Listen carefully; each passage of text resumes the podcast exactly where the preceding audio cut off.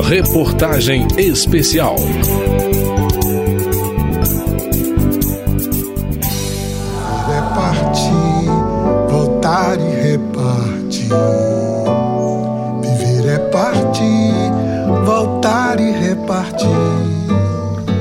Aperfeiçoamento dos mecanismos de acesso ao ensino superior por meio das cotas está em análise na Câmara. No primeiro capítulo dessa reportagem, eu explico que, mesmo prevista para ser feita agora, quando a lei completa 10 anos, a revisão pode ser adiada para 2027. Eu sou Vera Morgado e nesse terceiro capítulo da reportagem o tema é o sistema que as universidades implantaram para evitar fraudes na ocupação das vagas, as comissões de validação da autodeclaração étnico-racial, também conhecidas como comissões de heteroidentificação. Viver é partir, voltar e repartir. É isso. Partir, voltar e repartir. É tudo pra ontem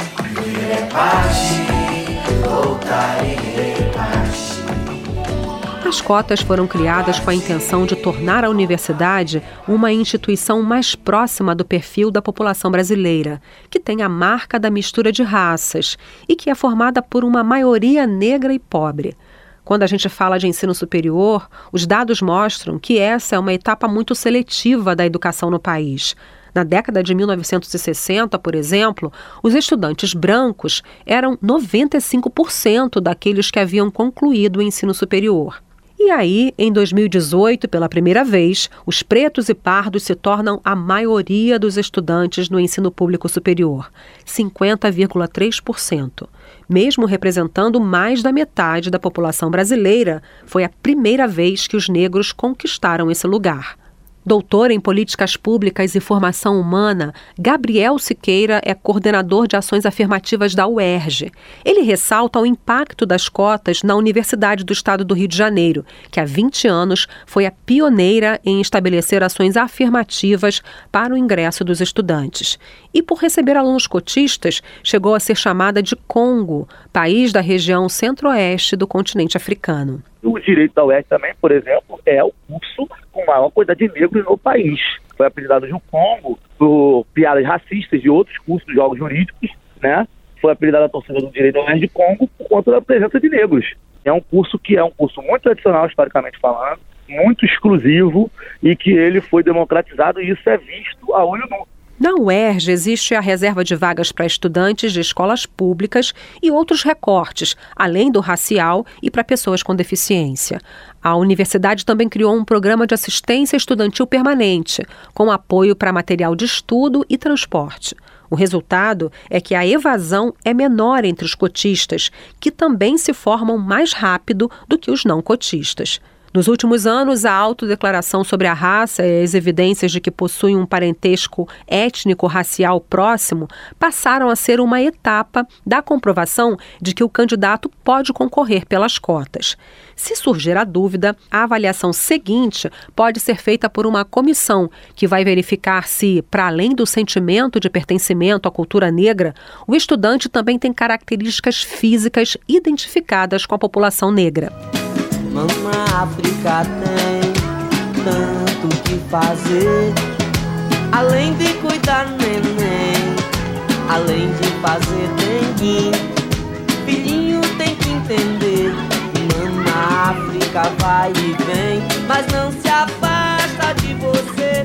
Gabriel Siqueira, da UERJ, explica que os casos de fraudes são poucos na Universidade do Estado do Rio, mas justificam a criação de mecanismos para impedir que a lei seja burlada. É um número muito pequeno, só que ele é um número que se concentra mais em cursos que têm um alto valor agregado, entendeu? Como direito, engenharia, medicina, enfermagem. Especialistas explicam que a tarefa das bancas de heteroidentificação não é dizer quem é negro, mas ao analisar as características físicas e a ascendência do candidato ou candidata, as bancas decidem quem tem o direito de concorrer pelo sistema de cotas.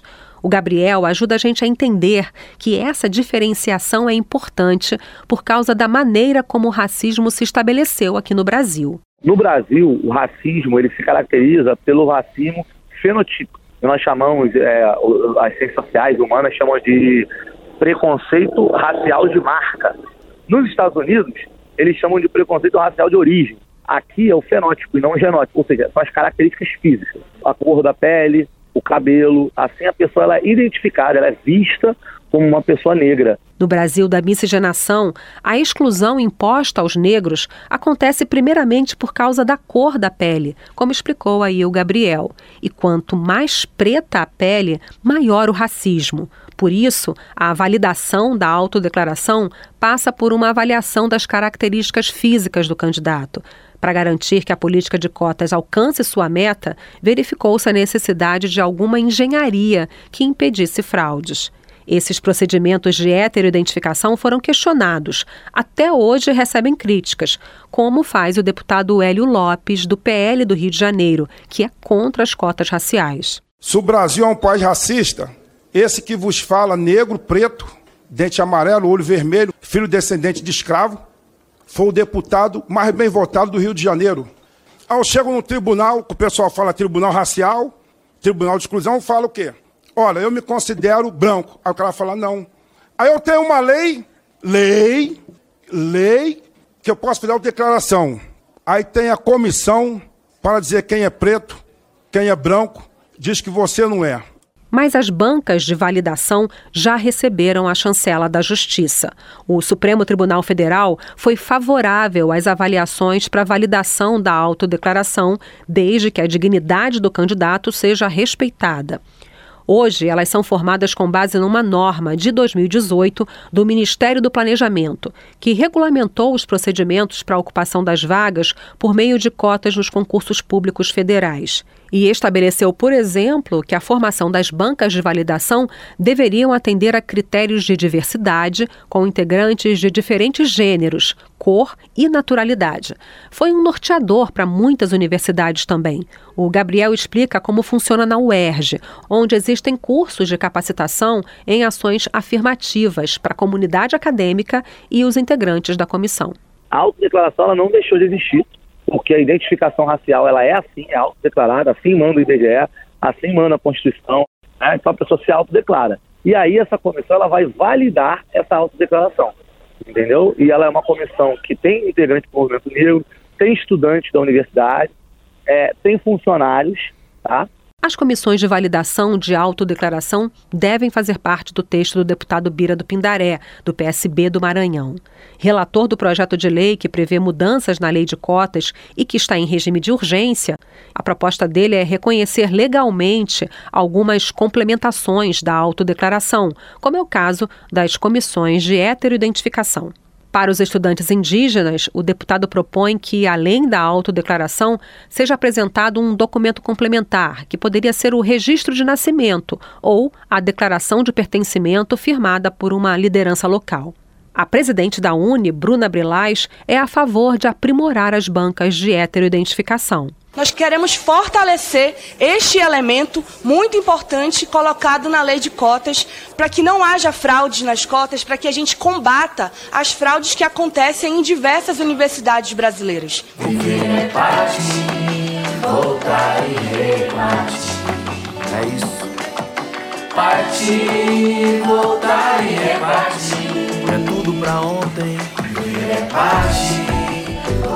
As cotas integram um amplo esforço da sociedade e do governo para aumentar o número de estudantes que se formam na universidade. No atual Plano Nacional de Educação, a meta é a inserção de 33% da população de 18 a 24 anos nesse nível educacional até 2024. Mas até 2017 atingíamos apenas 23%.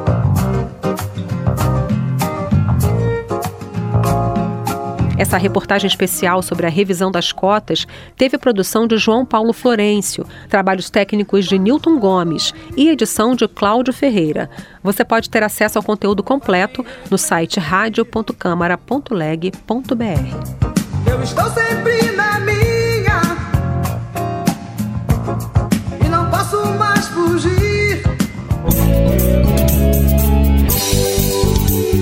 Reportagem especial.